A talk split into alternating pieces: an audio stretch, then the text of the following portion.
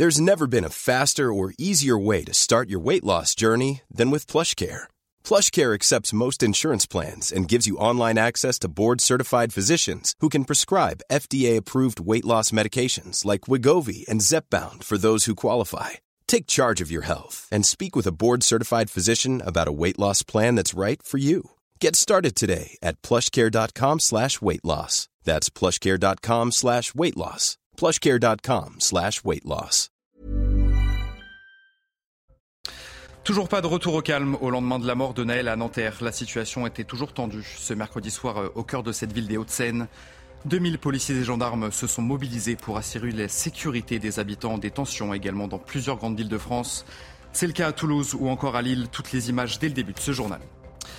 La garde à vue du policier soupçonné d'être l'auteur du tir mortel a été prolongée ce mercredi matin. Elle doit permettre la suite des investigations réalisées par l'IGPN.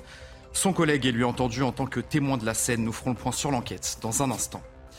Après 12 jours de procès, le verdict est tombé pour Gabriel Fortin. Il a été condamné à la prison à perpétuité avec une peine de sûreté de 22 ans. Celui qu'on surnomme le tueur de DRH était jugé pour trois assassinats et une tentative d'assassinat au cours d'un périple meurtrier en janvier 2021. Et puis nous reviendrons sur l'agression en août dernier d'une femme de 89 ans à Cannes. Elle avait été frappée puis volée par un groupe de jeunes.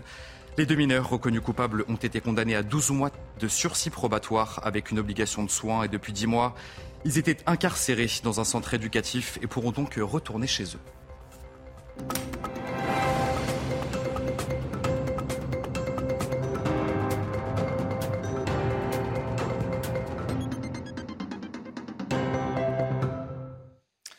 Bonsoir à tous, très heureux de vous retrouver sur CNews pour l'édition de la nuit. La situation toujours très tendue à Nanterre au lendemain de la mort d'un jeune homme de 17 ans tué par un policier après un refus d'obtempérer. 2000 policiers et gendarmes se sont mobilisés pour éviter tout type de débordement majeur et sachez que dans la soirée, eh bien, les forces de l'ordre ont été visées par des tirs de mortier d'artifice. Les précisions sur place de nos journalistes qui ont suivi les événements dans la soirée. Le bruit des mortiers et des feux d'artifice aura finalement brisé l'ambiance très calme ici à Nanterre. Durant toute cette soirée de mercredi, l'appel au calme du maire de la ville semblait avoir été entendu. Le calme régnait dans cette ville des Hauts-de-Seine. 2000 forces de l'ordre étaient déployées dans la région, dans les banlieues de la capitale. Et c'est finalement en fin de soirée que les hostilités ont commencé entre forces de l'ordre et jeunes habitants du quartier. Les médiateurs de la ville avaient prévenu ces jeunes avec qui ils ont l'habitude de dialoguer étaient déterminés. Ces mêmes médiateurs qui nous ont confié qu'ils n'arrivaient plus à les tenir. Leur crainte à ces médiateurs, c'était la venue de jeunes de d'autres villes. Et il semblerait que leur crainte était fondée, puisqu'en fin de soirée, effectivement, ce mercredi soir, eh bien, des affrontements ont encore eu lieu dans la, cette ville de Nanterre. Plusieurs feux de barricades, de poubelles ont été déclenchés par ces jeunes en tout début de soirée. Des feux rapidement circonscrits par les pompiers avec l'appui des forces de l'ordre. Des feux qui n'ont pas posé de difficultés aux autorités pour les éteindre. Ce jeudi, la mère de Naël, ce jeune adolescent de 17 ans, a appelé à une marche blanche, une marche blanche qui partira à 14h devant la préfecture des Hauts-de-Seine, non loin du lieu où l'adolescent a perdu la vie. Je vous le disais, des tensions également dans plusieurs grandes villes de France. Dans le quartier du Mirail à Toulouse, une centaine d'individus ont jeté des projectiles sur les forces de l'ordre en début de soirée. Vous le voyez sur ces images, plusieurs véhicules de la ville ont été incendiés et du mobilier urbain a été, dégradé sur place. À Lille également, plusieurs dizaines de manifestants se sont également rassemblés devant la préfecture. Une action de caillassage a débuté sur place aux alentours de 20h. Un dispositif de sécurité très important a été déployé sur place. La garde à vue du policier soupçonné d'avoir tiré sur le jeune Naël a été prolongée ce mercredi matin pour permettre la suite des investigations réalisées par l'IGPN. Son collègue est lui entendu en tant que témoin de la scène. Deux enquêtes ont été ouvertes, dont une pour homicide volontaire par personne dépositaire de l'autorité publique. Alors que sait-on du policier mis en cause et surtout où en est l'enquête? Les dernières informations d'Amory Bucco du service police-justice. L'enquête se poursuit après la mort de Naël, ce jeune homme de 17 ans tué lors d'un refus d'obtempérer ce mardi matin à Nanterre. Le policier qui a tiré et qui a été placé en garde à vue est toujours dans les locaux de l'IGPN, la police des polices, qui l'interroge actuellement. Sa garde à vue a été prolongée de 24 heures et puis probablement à l'issue de celle-ci, eh bien il y aura l'ouverture d'une information judiciaire. Je rappelle que deux enquêtes ont été ouvertes, l'une pour le refus d'obtempérer et l'autre euh, pour le tir euh, sur le policier. On en sait aussi un peu plus sur le profil à la fois du policier qui a tiré et du jeune homme qui a été touché mortellement. Alors, ce policier était jusqu'ici sans histoire, hein, puisqu'il avait reçu même plusieurs lettres de félicitations, mais aussi des médailles. Et puis, ce jeune homme, de son côté, eh bien, il était connu euh, de la justice pour plusieurs mentions, notamment pour des refus d'obtempérer, mais aussi euh, des recels, des rébellions contre des policiers, ou encore euh, des affaires liées aux stupéfiants. Alors bien sûr, indépendamment du passif de ce jeune homme, mais aussi de celui du policier, eh bien l'enquête se poursuit, notamment pour savoir si le tir était légitime. Et puis on va écouter euh, l'avocat de la famille de la victime, maître Yacine Bouzrou, qui estime que le policier euh, n'était pas en situation de légitime défense avant de tirer sur l'adolescent. Pour lui, le mis en cause doit être mis en examen pour homicide volontaire.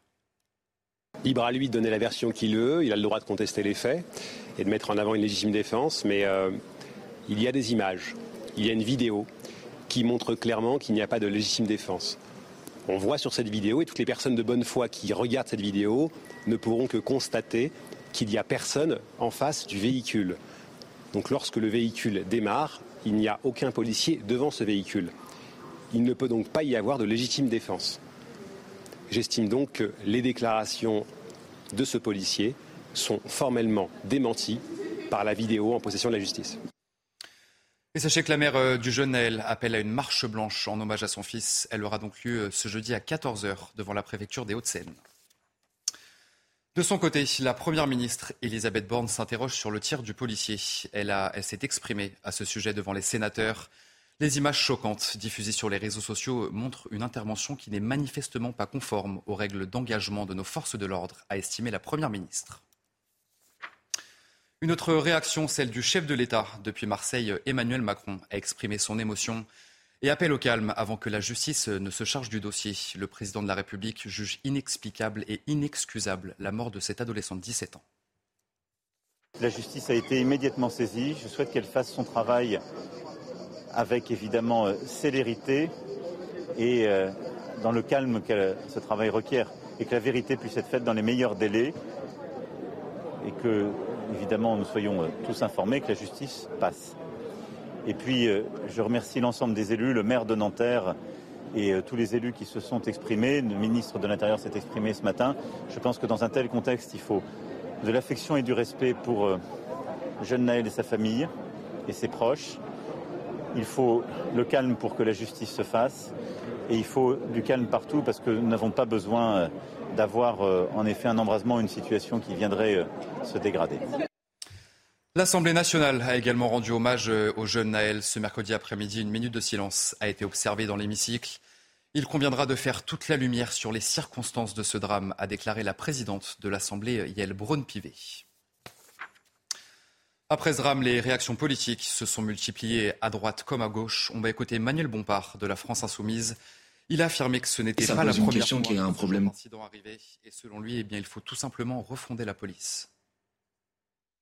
Ça pose une question qui est un problème de structure, bien évidemment, parce que malheureusement c'est pas le premier cas, parce que malheureusement ça se multiplie ces dernières années, parce que malheureusement les différentes alertes qu'on a pu donner sur le sujet au mois de décembre, par exemple à l'Assemblée nationale, on avait déjà proposé la mise en place d'une commission d'enquête parlementaire sur l'augmentation des décès suite à des refus d'obtempérer. Ces alertes, elles ont été niées, elles ont été méprisées. On nous a dit vous aimez pas la police, vous avez un problème avec la police. Donc oui, il faut une reprise en main très forte de la police qui doit être refondée de la cave au grenier. Et donc, euh, il y a une question de doctrine. Depuis que la loi a changé en 2017, euh, le nombre de décès liés à des refus d'obtempérer a augmenté de manière significative. Tout le monde sait que l'IGPN, parce qu'elle n'est pas indépendante de la police euh, elle-même, a plutôt tendance, en quelque sorte, à couvrir les, les, policiers. Donc, il faut une IGPN qui soit indépendante. Je vous donne ce premier, ce, ce premier exemple. Et ensuite, il faut que le pouvoir politique dise clairement les choses. Aujourd'hui, on a l'impression que c'est les syndicats de police qui font la loi et pas le ministre de l'Intérieur. Or, c'est le ministre de l'Intérieur qui est l'autorité politique. Et donc, je pense que là, il doit poser des actes qui sont des actes fermes pour dire il y a des choses qu'on n'accepte pas dans la police nationale. Réaction également euh, du Rassemblement national. Sébastien Chenu souhaite que le temps de l'enquête soit respecté, ainsi que la présomption d'innocence du policier mis en cause. D'abord, c'est toujours un drame euh, qu'un gamin de 17 ans euh, perde la vie, quelles que soient les circonstances. C'est toujours un drame et il faut le déplorer. Ça dit évidemment euh, beaucoup de choses de notre société. On va peut-être y revenir. Maintenant, c'est le temps de l'enquête. Moi, je crois qu'il faut être très précautionneux euh, sur tout ça, ne pas euh, s'emporter, ne pas chercher des responsabilités qui n'existeraient peut-être pas ici ou là.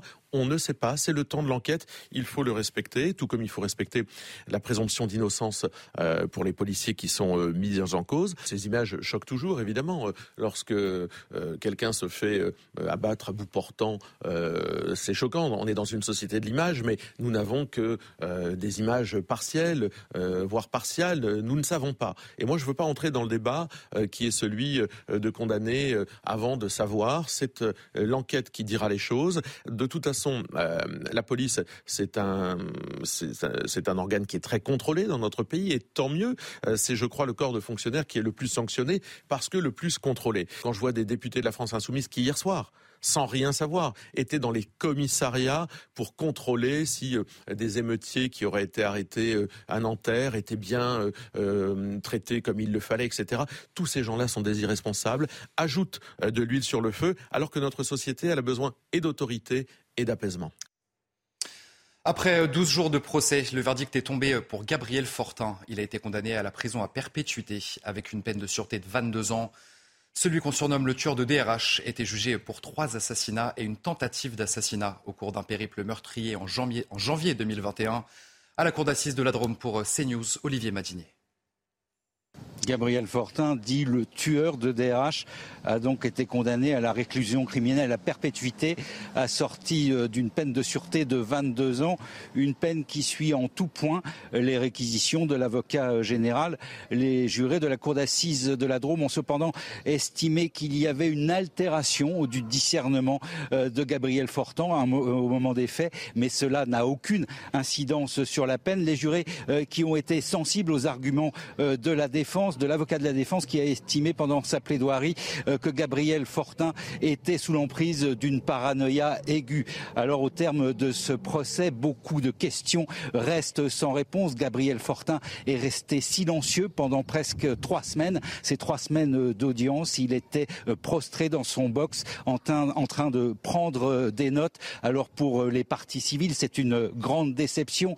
Des heures, des heures d'audience, des dizaines de témoins entendus et au bout pas de réponse. Retour sur l'agression en août dernier d'une femme de 89 ans à Cannes. Elle avait été euh, frappée puis violée par un groupe de jeunes. Les deux mineurs reconnus coupables ont été condamnés à 12 mois de prison de sursis probatoire avec une obligation de soins. Depuis 10 mois, ils étaient incarcérés euh, dans un centre éducatif. Les précisions sur place de Stéphanie Rouquet.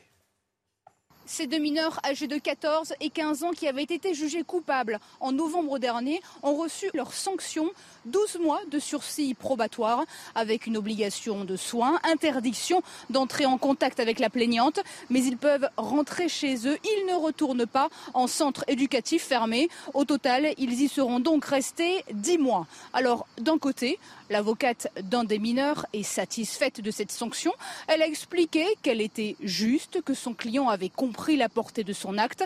Il a mûri, il s'est excusé auprès de la victime, a-t-elle ajouté. Mais du côté d'Angèle, cette dame de 90 ans agressée en août dernier à Cannes, eh bien, son avocat et sa famille trouvent que cette peine manque de fermeté. Selon leur avocat, cette sanction n'est pas à la hauteur de la gravité de l'agression. Il ajoute que d'autant plus, le dossier de l'un des deux jeunes s'était aggravé pendant sa détention dans le centre éducatif fermé. Il avait fait le mur une fois. Il avait également volé un sac dans le centre. Concernant le troisième jeune qui lui filmait pendant l'agression, il avait été relaxé en novembre dernier. Le parquet a fait appel. Il repassera donc devant un juge en septembre prochain.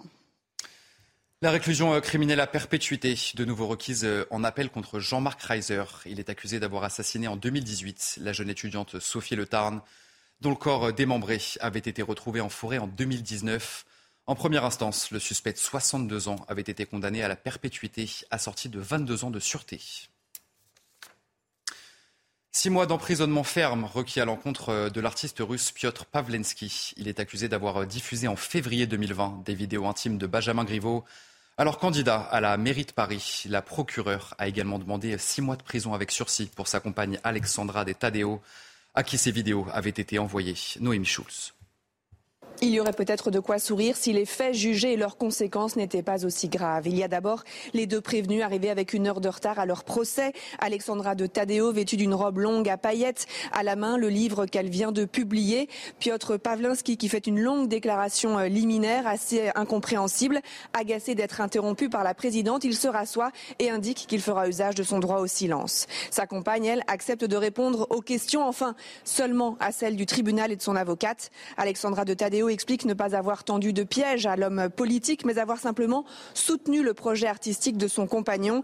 Elle détourne le regard quand Richard Malka, l'avocat de Benjamin Griveaux, lui demande si elle mesure le mal que la diffusion de la vidéo a causé à la victime et à ses proches et au ravage du revenge porn sur les plus fragiles. Puis l'audience tourne à la farce. La défense a fait citer des témoins, des comédiens qui à la barre déclament des vers du Tartuffe de Molière. La présidente est obligée de rappeler à l'ordre ceux qui dans la salle applaudissent on n'est pas au spectacle. Les procureurs requièrent six mois de prison ferme pour l'artiste russe déjà condamné et six mois avec sursis pour Alexandra de Tadeo. Dans le reste de l'actualité, la décision du Conseil d'État sur le port du hijab euh, dans le foot sera rendue ce jeudi. Un petit peu plus tôt cette semaine, le rapporteur public a défendu la possibilité pour les footballeuses de porter ce signe religieux sur le terrain de foot. Et le gouvernement veut à tout prix préserver la laïcité dans le sport. C'est ce qu'a rappelé ce mercredi euh, la ministre des Sports devant les sénateurs voir si nécessaire, s'il y a besoin de prendre une initiative politique, si oui, de quel type et avec quel support. Dans cette attente, ce que je veux faire, c'est rappeler notre double boussole, la défense de l'égalité entre les hommes et les femmes et la préservation de la laïcité dans le sport. Ce qui veut dire, un, assurer la neutralité du service public, y compris au cœur de nos équipes de France. Deux, préserver la liberté de conscience, qui est une liberté de croire et de ne pas croire. Et donc, la nécessité, troisièmement, de lutter fermement contre toutes les formes de séparatisme et de prosélytisme dans le sport. Et enfin, le chef du groupe Wagner est en Biélorussie. C'est le président, Loukachenko qui a lui-même annoncé son arrivée sur place. Les pays occidentaux craignent que le groupe paramilitaire ne se déploie dans les pays voisins. Et sachez que le secrétaire général de l'OTAN assure que les pays membres se défendraient, de toute menace, qu'elle provienne de la Russie ou alors de la Biélorussie. Le sujet d'Émilie Gougache. Volatilisé depuis la fin de sa rébellion, Evgeny Prigogine serait bien sur le territoire bélarus depuis ce mardi. Si aucune image n'a été diffusée, le président Alexandre Loukachenko a annoncé lui-même son arrivée. Des garanties de sécurité, comme le président russe l'a promis hier, ont été fournies. Je vois que Prigogine vole déjà dans son avion. Oui, en effet, il est au Bélarus aujourd'hui, comme je l'ai promis. La présence du chef de Wagner en Biélorussie est loin de plaire aux pays occidentaux. Le secrétaire général de l'OTAN a exprimé ses inquiétudes sur d'éventuels mouvements des forces de Wagner dans la région, assurant que l'Alliance atlantique se défendra contre toute menace. Nous avons envoyé un message clair à Moscou et à Minsk. L'OTAN est là pour protéger chaque allié et chaque parcelle du territoire de l'OTAN. Il n'y a donc pas de malentendu, pas de place pour le malentendu à Moscou ou à Minsk quant à notre capacité à défendre les alliés contre toute menace potentielle. L'OTAN qui vient de participer à des exercices militaires en Lituanie, pays frontalier de la Biélorussie. 3000 soldats supplémentaires vont y être déployés par l'Allemagne avec l'objectif de renforcer le flanc oriental de l'Alliance. Allez, vous restez bien avec nous euh, sur CNews. On se retrouve tout de suite pour votre euh, journal des sports. Et on commence ce journal des sports euh, avec du football et l'Euro Espoir. Dernier match de poule du groupe C. L'équipe de France affrontait ce mercredi soir la Suisse. Tout a commencé rapidement avec un pénalty transformé par Amine Gouiri dès la 16e minute de jeu. Endoy permet aux Suisses euh, de revenir au score. Le Lyonnais euh, Bradley Barcola va redonner l'avantage aux Bleus à la 65e minute de jeu. Ses coéquipiers euh, en club, Ryan Cherki et Maxence Cacré, parachèvent le succès français. Une belle victoire, 4 buts à 1. Et surtout une qualification pour les hommes de Sylvain Ripoll en quart de finale de la compétition. Ça sera ce dimanche face à l'Ukraine. Du football toujours, et on va parler euh, de l'équipe de France féminine. Les joueuses d'Hervé Renard euh, poursuivent leur préparation au mondial qui aura lieu dans quelques semaines en Nouvelle-Zélande et en Australie. Au programme ce mercredi, la traditionnelle photo d'avant-compétition, un entraînement ludique. Le tout dans un esprit bon enfant. L'attaquante Eugénie Le Sommer fait figure de cadre dans ce groupe France. La buteuse de l'Olympique lyonnais est toujours aussi enthousiaste. On l'écoute. Tout se passe très bien, la préparation se passe bien. Euh, c'est des journées chargées, que ce soit sur le terrain ou en dehors, comme, euh, comme euh, aujourd'hui. Mais, mais voilà, on travaille dans, dans un climat qui est, qui est très serein, un, beau, un beau cadre, il fait beau. Donc voilà, tous les voyants sont ouverts. On nous a donné les moyens de, réussir. Et, et ça, c'est important pour pouvoir aller loin dans une compétition et pour pouvoir avoir des ambitions. il faut que les moyens soient mis en, en place en face. Et aujourd'hui, on a, on a ce sentiment-là. Allez, on passe euh, au basket. Dans ce journal des sports, la liste des 12 joueurs de l'équipe de France pour la prochaine Coupe du Monde euh, a été dévoilée ce mercredi soir. Une liste marquée évidemment par l'absence du jeune prodige Victor Wembanyama qui a décidé de ne pas participer à la compétition.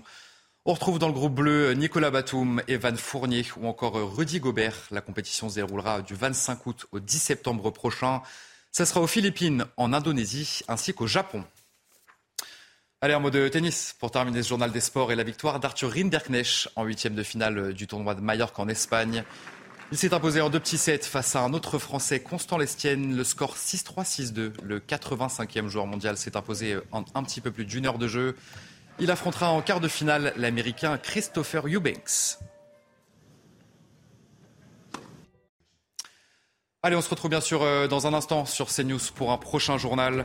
Toujours pas de retour au calme au lendemain de la mort euh, de Naël à Nanterre. La situation était toujours très tendue ce mercredi soir au cœur de cette ville des Hauts-de-Seine. Sachez que 2000 policiers et gendarmes se sont mobilisés pour assurer la sécurité des habitants. On regarde toutes les images dans notre prochaine édition. Très bonne nuit à toutes et à tous sur CNews. Retrouvez tous nos programmes et plus sur cnews.fr.